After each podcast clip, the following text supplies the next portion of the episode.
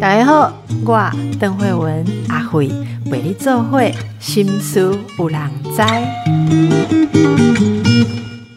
大家好，孩子有话。不跟你说哦，大家看到这八个字就会觉得说这是什么书名哈？为什么孩子有话不跟我说哦？就大家可能在书店都不愿意拿起这本书。我觉得身为一个母亲哈，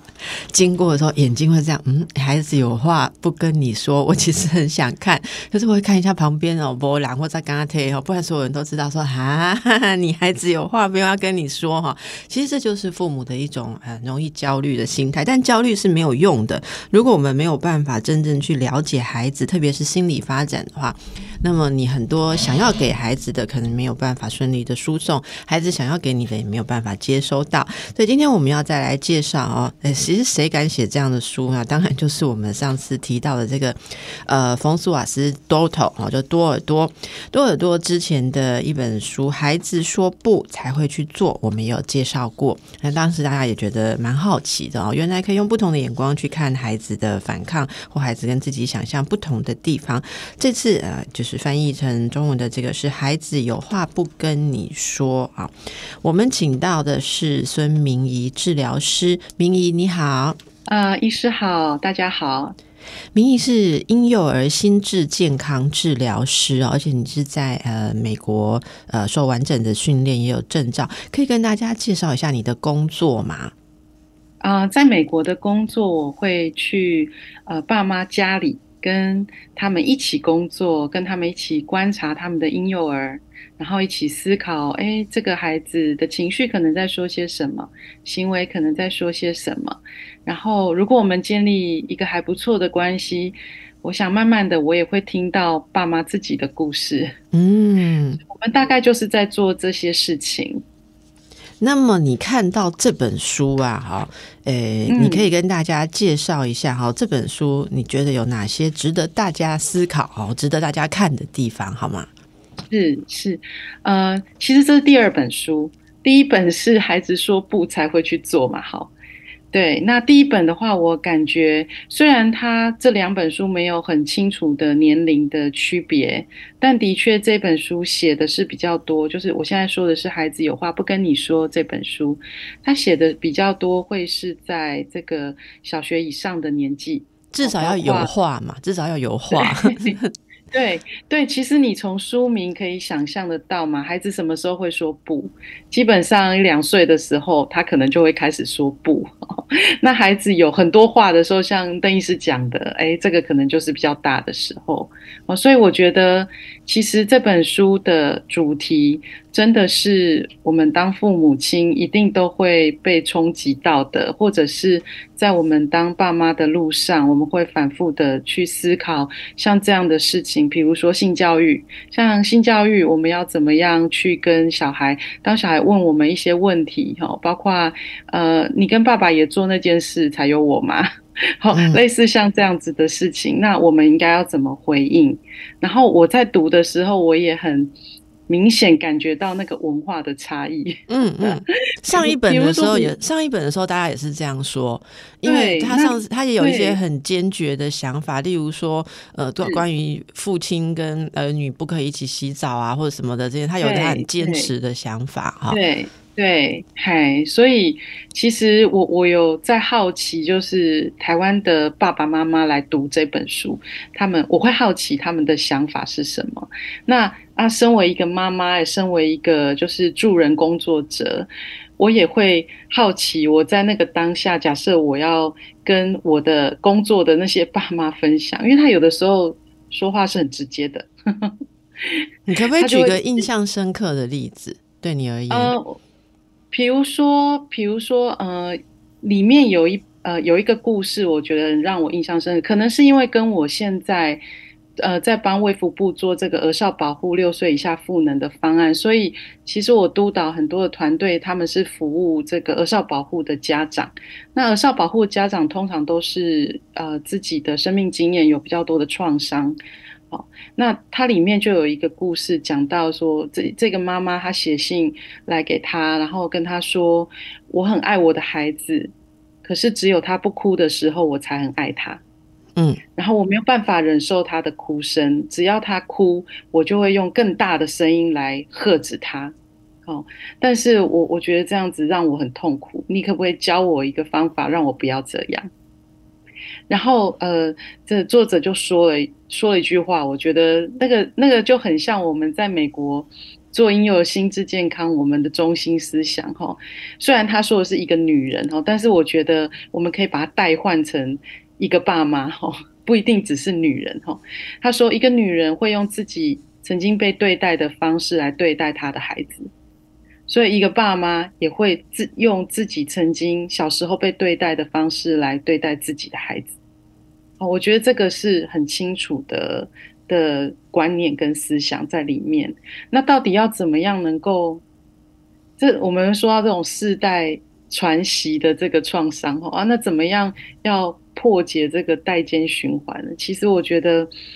书里面给了我们一个，就是他呃。爸妈妈妈写信过来，他会借由这个内容去思考，可能妈妈发生了什么事，小孩可能发生了什么事，然后鼓励妈妈再去试试看。那今天我们借由阅读，就理解了一件事：或许我们在当爸妈的过程，这是一件需要做的事。我们不，我们不会只是把重点放在生活的流水账，而是我们把重点放在今天我刚刚有个互动。哎，我我感受到一些什么？我在想些什么？那我的小孩到底他讲这句话意思可能是什么？所以我觉得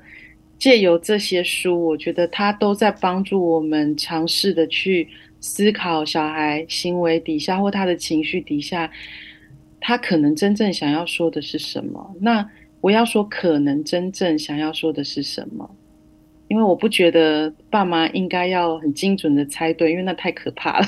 嗯，就是那个可能，我我觉得应该那个可能就是我喜欢那个弹性空间。所以当我们说可能的时候，我要接纳我自己可能猜错，那我要接纳我猜的可能不是他想说的。好，这些我觉得那个就是一个。开始有一个界限的产生，开始有一个，而且我觉得借由那个弹性的空间，对方也会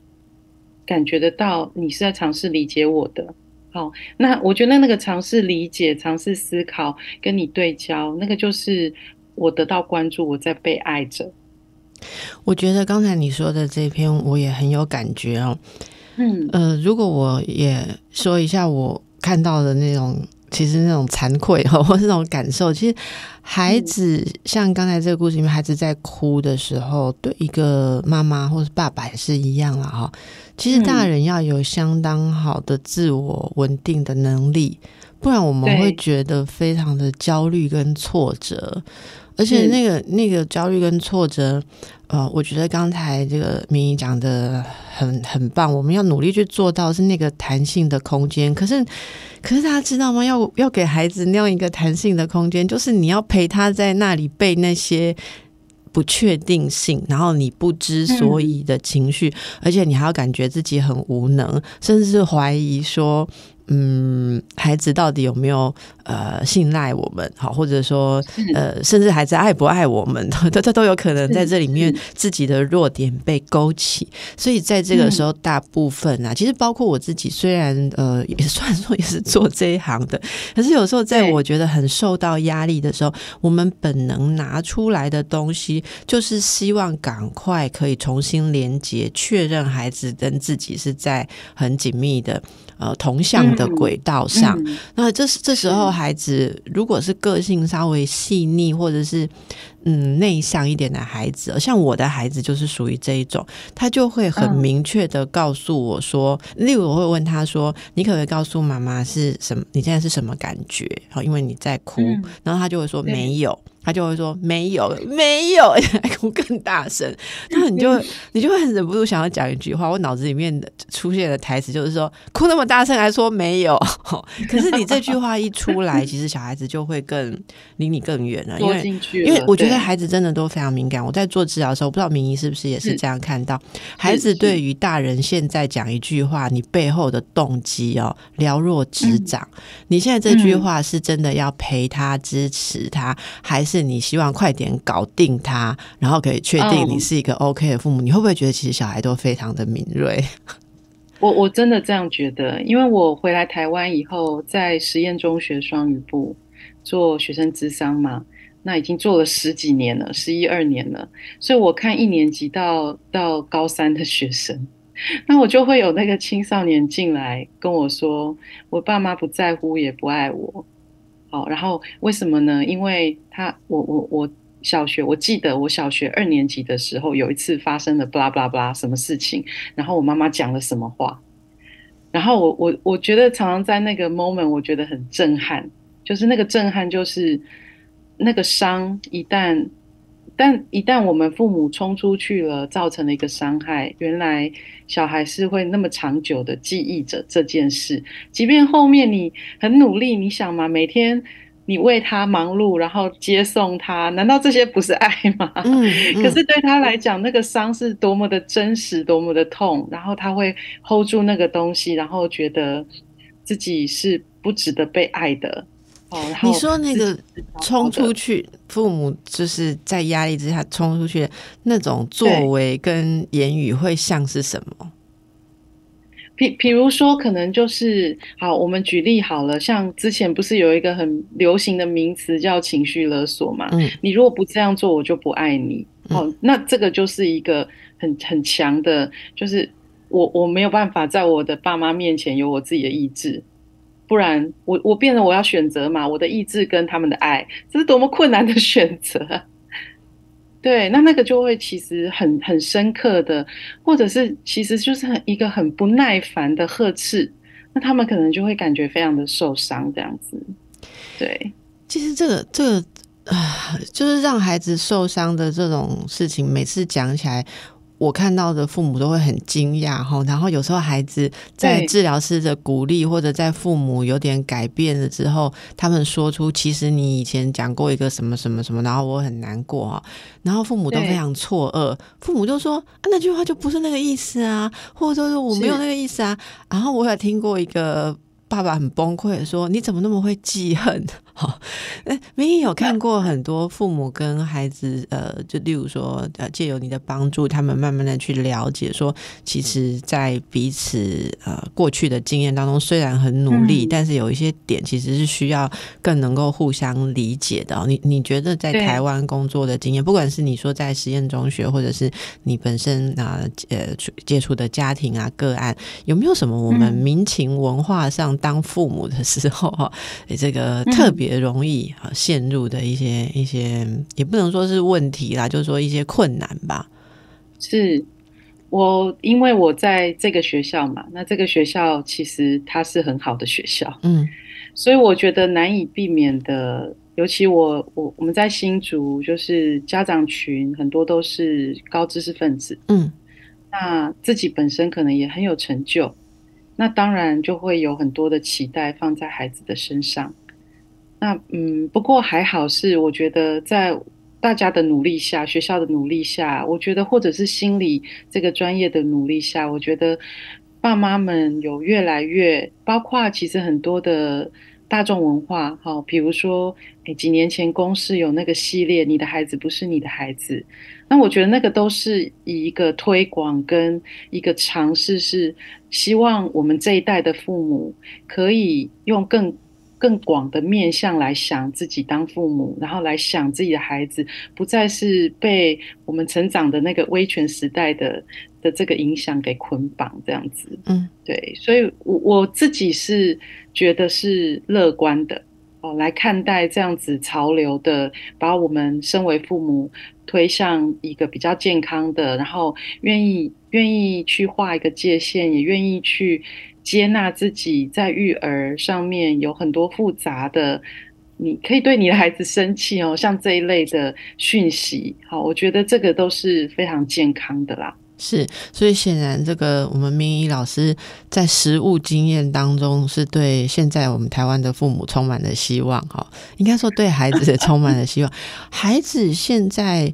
嗯，我是觉得说，至少他们家庭之外，学校文化、同才文化或社会文化，比以前更鼓励他们去。呃，说出自己的想法，表达。那就算说家里面没有这样子的概念，可是你听到外面的一些资讯，然后呃传递给呃青，特别是青少年的一些讯息，他们会知道说，哦，虽然我爸妈不能听，但是我可以有我自己的这个想法啊。我我其实我有时候在智商青少年的时候，他们会说，那个阿姨，我跟你讲哦，怎样怎样怎样哈。啊，这个我是不会跟我妈讲了哈，不会跟我爸讲，因为他们目前还没办法接受。哦，我就会说哇，所以你可以，你可以知道你现在在体贴他们的想法，但是你你也知道说你必须要照顾自己。我觉得这个很不容易。那他可能就说啊，因为我辅导老师跟我说什么啦，或者学校老师说什么，我是觉得这个慢慢慢慢也会帮助。呃，其实孩子也会帮助父母啦。我觉得像 Doto，他就是鼓励我们。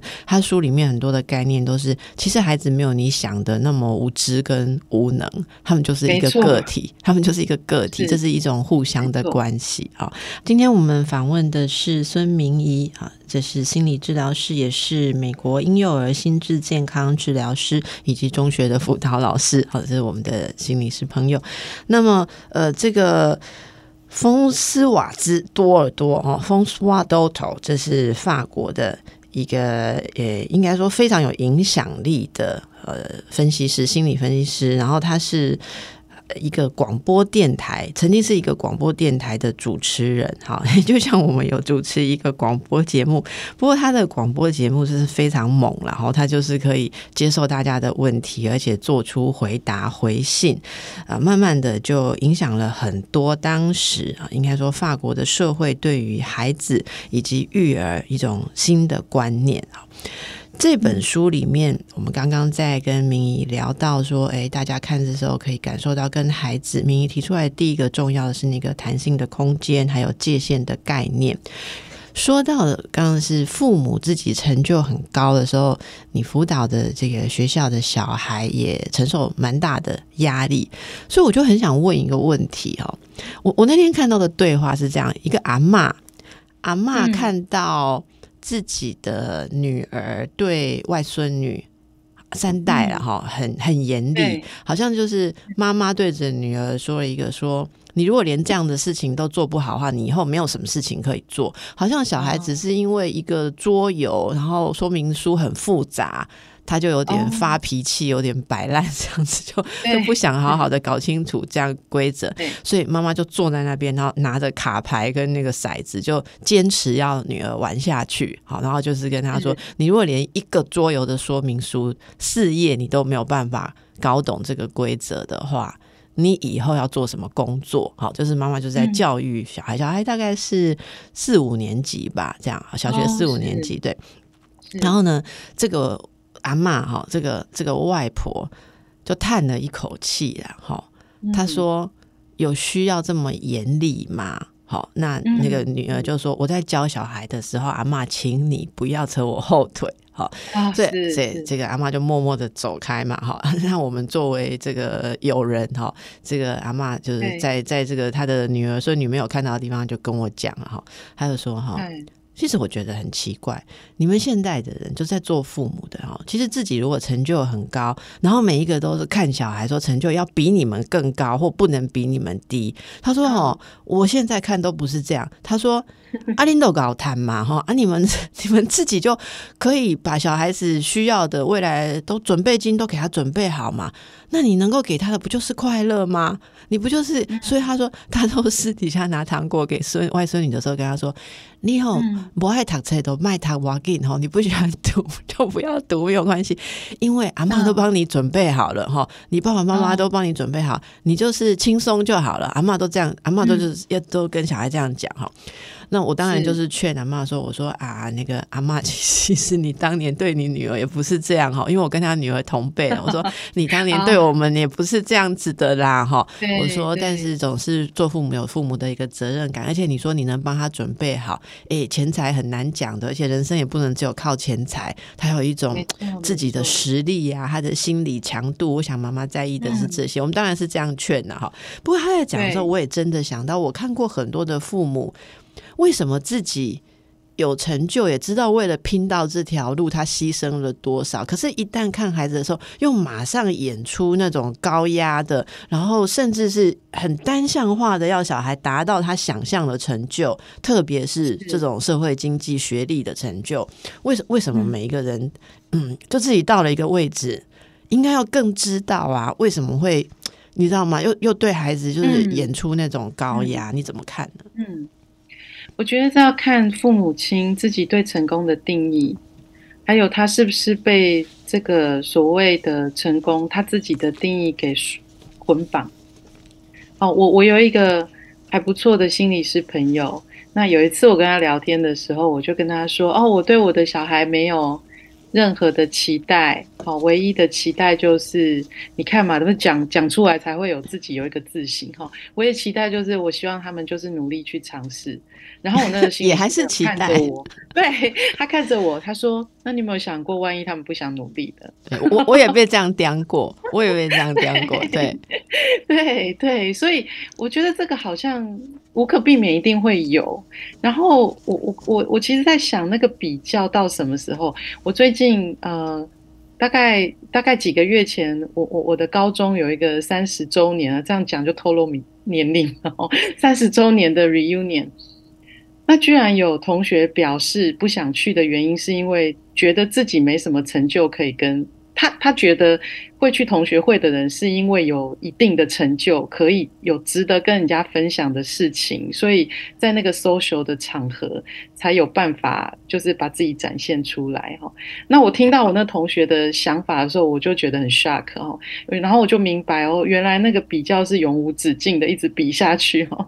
你你你现在这个年纪也讲你的工作，然后再过一阵子，可能哎，那个小孩念大学念哪里哈？小孩做什么工作哈？有没有结婚？啊，有没有生小孩啊？好像那个世俗的那个 standard 哦，就是把我们整个绑住，然后我们很自然的就真的。我后来去的同学会，大家都在讲自己工作上的事啊，讲小孩啊，小孩的成就啊，怎么样怎么样。所以就是觉得很奇妙，说这个文化其实对我们的这个集体潜意识还是有深远的影响。哎，那你我我其实很好奇啊，那其他国家的人的同学会不是聊这个吗？我突然好奇这件事，可能也多少也是吧。就是，可是我我在想，哎，其实我我自己觉得啦，同学会不就是一个重新认识你的同学的机会嘛？因为你可能已经都已经不认识他们，他们已经是陌生人了。那我我就在想说，哎，如果是我，我可能会想聊问问一下，说，哎，你平常你都喜欢做些什么？对对对，就是对他这个人感到好好奇了，而不是对。他的这些我不认识的家人，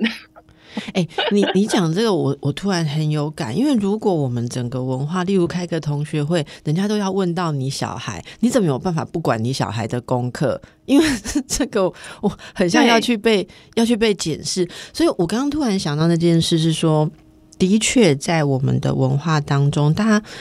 很久没相见的同学相见的时候，我们来了解你现在的生活，竟然是透过你的孩子怎么样，你的家人怎么样，你的工作怎么样在了解。但是事实上。呃，应该说回想一下，回到人跟人交往的初衷，我们要问的是说你喜欢喝什么饮料？你的咖啡加不加糖？你有什么兴趣？对不对？你是追哪一种剧的？好，那或者说再问一下，说你火象星座还是水象星座？可是这些东西真的在我我有很长一段时间参加各式的。同学会或者是同事会，老以前的老同事同事会的时候，我也深深的感觉到。然后参加完那种会，坦白讲，回去我都会很累，很累的感觉。就是说我好期待，然后大家排除万难，有的还从国外回来，我们大家碰面了。对，可是我们好像没有靠近。然后我们就是听了很多呃其他的小弟小妹 的故事。对，就是对啊，对不对？好，那那所以我觉得应该说，大家试着把。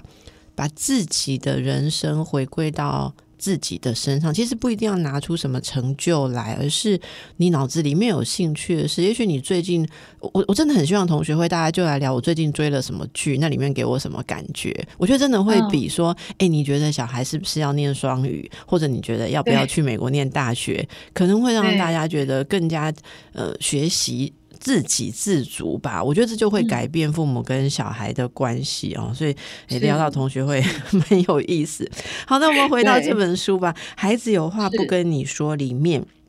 呃，说了很多孩子开始社会化，还有到青少年阶段的时候，呃的一些问题然后，例如作者这边有一个是小孩子能不能分清拿跟偷的区别。作者说，其实会有一个阶段，他们是分不清的。好，那要从什么时候开始规定小孩要注意到他不能是偷东西，哦，或者拿不属于个人的呃东西？其实，在这个文章当中，你就看到 Doto 对于呃跟小孩相处的一些概念。他说：“嗯，你你开始让他。”呃，要觉得说，就算他偷东西，他也是被爱，但是你还是要教他不能偷东西，让他有爱，所以才会慢慢适应成年人的生活跟律法。好，什么叫做有爱？让他有爱，他才能慢慢适应生活跟律法。我想明应该很有想法吧？哈，我觉得要看那个偷东西的小孩年龄是在哪个层。就是年龄层在哪啦？哦，如果是小一点的小孩，那的确我的观念比较不清楚。那这边讲的有爱，我想象的是爸妈会去让小孩做一些练习。好，所谓的练习就是练习觉察自己的欲望跟渴望，然后练习做一些社会化的的。部分好啊，比如说我举我们家以前的例子好了，我们家小孩两三岁的时候，我就给他们一人一个抽屉，然后我们带出去，他们如果想买东西，我我从来不会要求他们选一样的，或者我也不太真的也还不太会买一样的东西给他们。假设是要让他们自己选，我就鼓励他们选他们喜欢的，然后那个东西就变成他的。那他就可以把这个东西放在属于他的抽屉。那有的时候他可能想玩对方的东西，那我我就会带着他去跟对方练习，我怎么询问，我怎么表达，我很想。那甚至是练习，呃，如果你没办法现在给我，那对我来讲，我第二好的东西可能是什么？哈，因为。其实一二年级很常做到，就是那个没有办法输，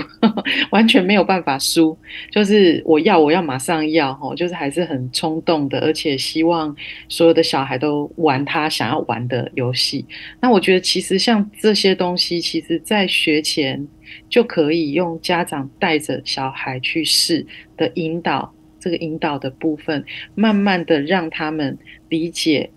我可以去表达我很想要，但是我可以有一些方法，比如说我拿东西给他换，然后或者是我问他我可不可以跟他一起玩，然后用这这个就是社会化的方法，然后到最后是，哎，如果真的不行，我的 compromise，我的妥协是什么？我怎么样让我自己感觉好一点？好，嗯，所以这边我觉得正因为有爱，所以父母可以去读懂，读懂。哦我说的不是读对啦，就是读懂，因为懂的过程你还是有可能犯错。读你读懂了他的渴望，然后你带着他一起试试看，你你带着他试了这些方式，于是因为你带着他，他开始明白，他不再只需要用一个很冲动、很本能的方式去为自己争取或伤害别人。那我觉得是借由这个样子的慢慢的练习，好，那慢慢他有一些成功的经验，于是他就可以扩及到跟其他的小孩去做这样的 negotiation，哈，或者是对自己做一个 compromise。嗯，那我我在看这这篇的时候，我记得我我我以前在密西根的督导，哈，就他有跟我们分享过一句话，他说孩子需要爱。尤其是在他们不值得爱的时候，嗯，哦，那个那个偷，在我们的一般的观念里面，我们觉得这是一个不值得鼓励、不值得的嘉奖的行为，所以我们就会很容易在那个时刻把我们的爱收回来，惩罚他嘛，就是行为治疗，让他知道你这样做就得不到爱，对对对，自以为这样可以导正他，对不对？是是是，但是那个偷底下可能有太多的意义嘛，对不对？嗯哦，比如说我我刚讲公式那个，你的孩子不是你的孩子，里面不是有一个茉莉嘛？就是有一个北一女的女女生，她后来因为妈妈一直不断的压迫她，她没有无力反抗，所以她后来做的事是她去法式店偷法式，然后那天晚上就会送给妈妈。她说，当妈妈很高兴戴在头上的时候，呃，那个那个偷已经变成是一个我可以。我可以终于可以用这样子的方式来跟妈妈表达，呃，我想要羞辱她，我想要我对她的生气这样子。所以其实那个偷，我相信每个孩子的他他底下想要的东西或者想要表达东西都不见得一样。哦，那当然我刚刚说了，就是我们身为父母的，因为爱他们，我们会愿意去猜，愿意去理解他发生了什么事情。嗯嗯，对。哦，你刚刚讲的那个例子，我觉得真的很棒，就是让我们感受到这个事情其实都非常复杂。这也回到刚才我们讲的一句话：孩子是看起来尺寸小一点，但是他的心智复杂度，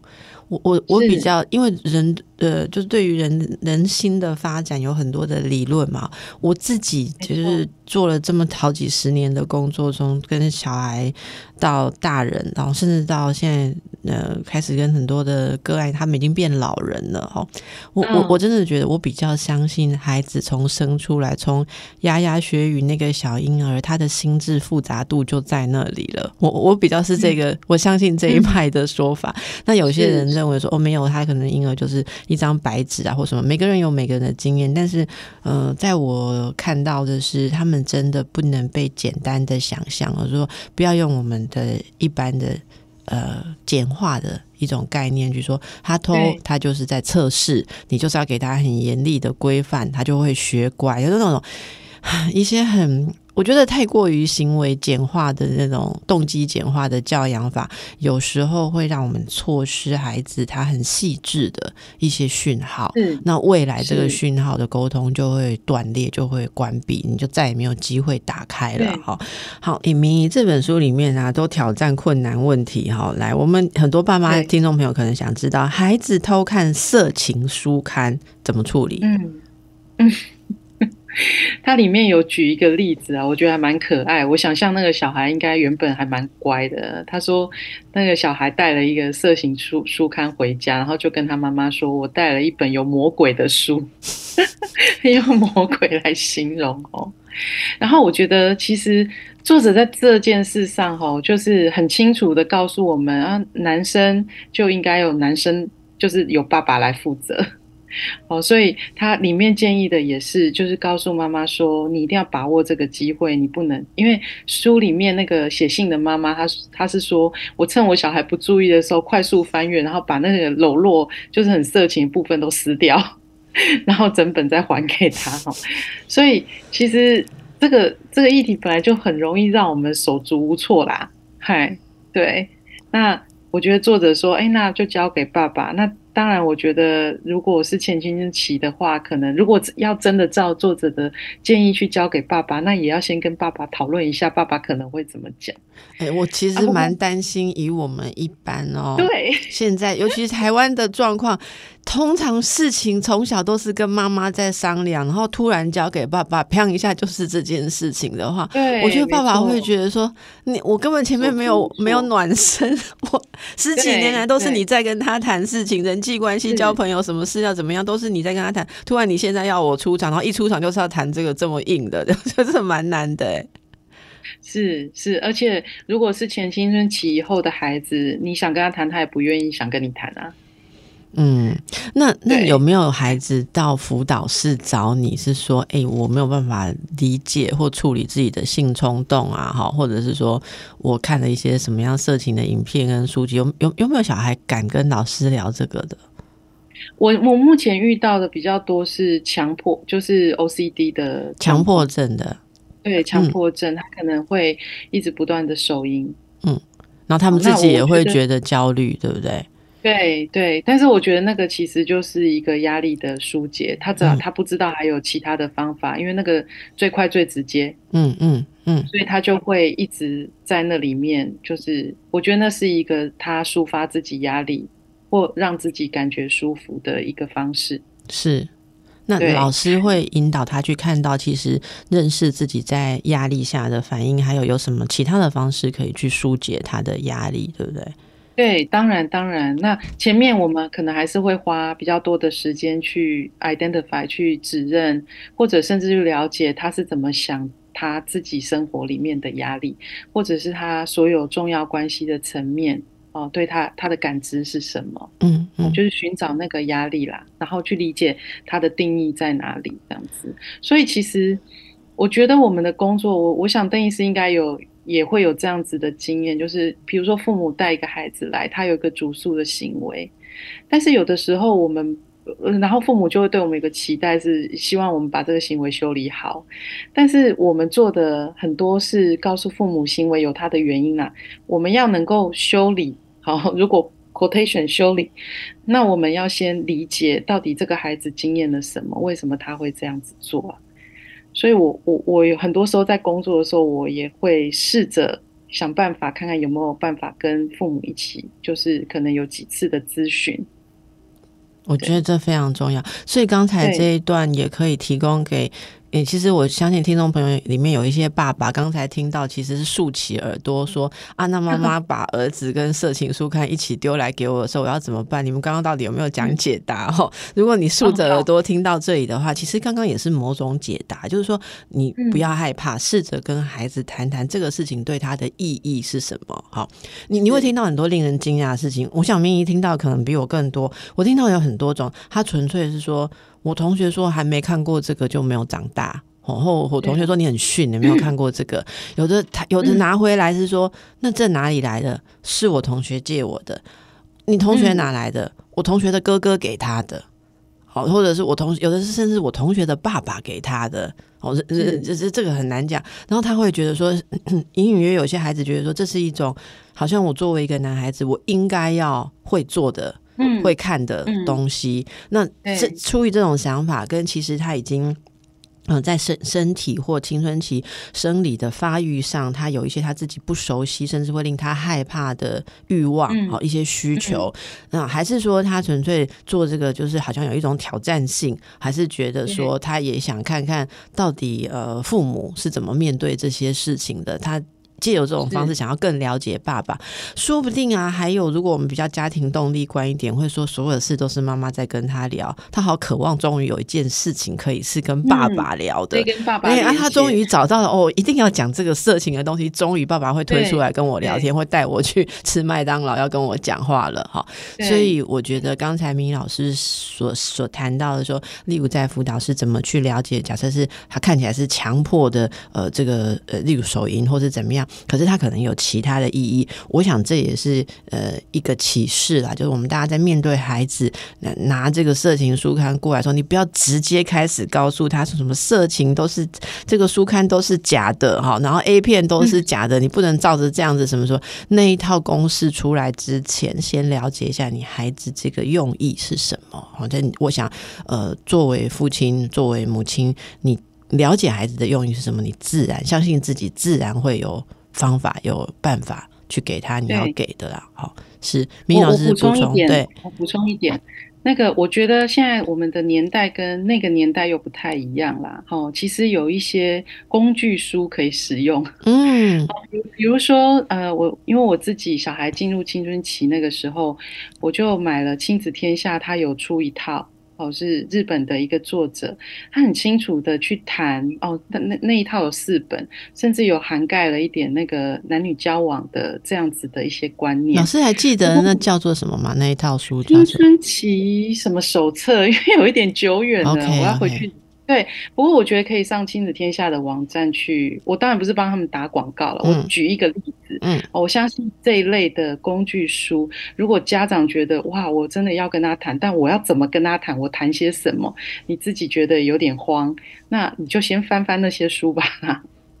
好，那我觉得那些书它就会提供你一个比较完整的架构。那当然要看孩子的状态。分歧，然后你不要急着一定一次就要那个也也要也要尊重小孩的接纳程度，这样子就慢慢的喂养给他这样子。是是，嗯。好，听到连明仪老师都需要工具书，我们大家就觉得非常的安慰，好，就是我们觉得我们没有那么的不足。哈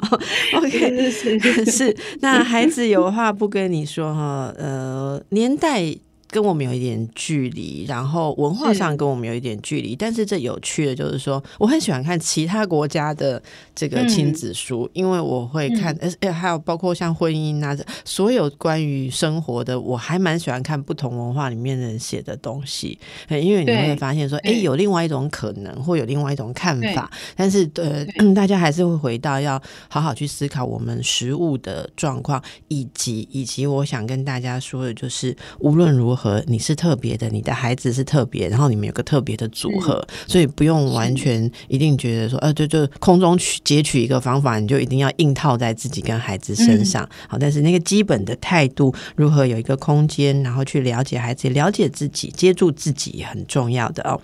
好，那书中其实还有谈到青少年呐、呃，恋爱啦，哈，裸体啦，零用钱呐，哈，这些呃说谎跟幻想的差别，还有什么时候要带孩子做心理治疗，哈，大家可以慢慢的去看。那有一个我们觉得嗯蛮好的是。嗯，现在其实儿童权益是越来越受到重视。就像一开始明仪老师说，他在当辅导老师的经验里面，父母也愿意多去思考自己的教养哈。所以这里也有一个观念蛮有趣的，是说，也许你有很多个孩子，可是每一个你都要当成独生子女来看待，好，每一个都当做独生子女来看。你自己有这样做吗？你的孩子有你不你有不止一个孩子，他们有不同吗？非常的不同，非常的不同哦，是非常的不同。嗯，所以，但是我觉得这个就是当爸妈很很有趣的地方。嗯你跟 A 之间的沟通模式可以 work，但跟 B 不见得，所以你就要想办法，再想办法。好因，那但是他嗯他们也会知道他们彼此很不同嘛，对不对？会会会，嗨，就是因为可能我们家从小像我刚刚讲的嘛，就是我们玩具也都不会买一样的，就是我们会很清楚，然后一一呃之后学，比如说他们对什么才艺课有兴趣，我们也都是让他们自由选择，是，所以是老二不一定要跟老大做一样的事啊，这个我觉得这个讯息是一直以来都是很清楚的。好。老师，你刚刚说他们要要不断学习再学习，你是不是有要讲一句什么话？你说可是什么？不断学习再学习，可是什么？可是这个过程要 hold 住自己的挫折啦。哦，好，要 hold 住自己的挫折，我们就当做是今天的结论，好不好？我觉得刚好在这个时间出来这句话真的很棒，我们要 hold 住自己的挫折啊，这个真的太重要。好，那么今天呃，很感谢明仪老师来跟我们分享这个从孩子有话不跟你说，好谈我们如何 hold 住自己的挫折，而且更了解孩子。祝福明仪老师，祝福大家，拜拜。祝福邓医师，拜拜。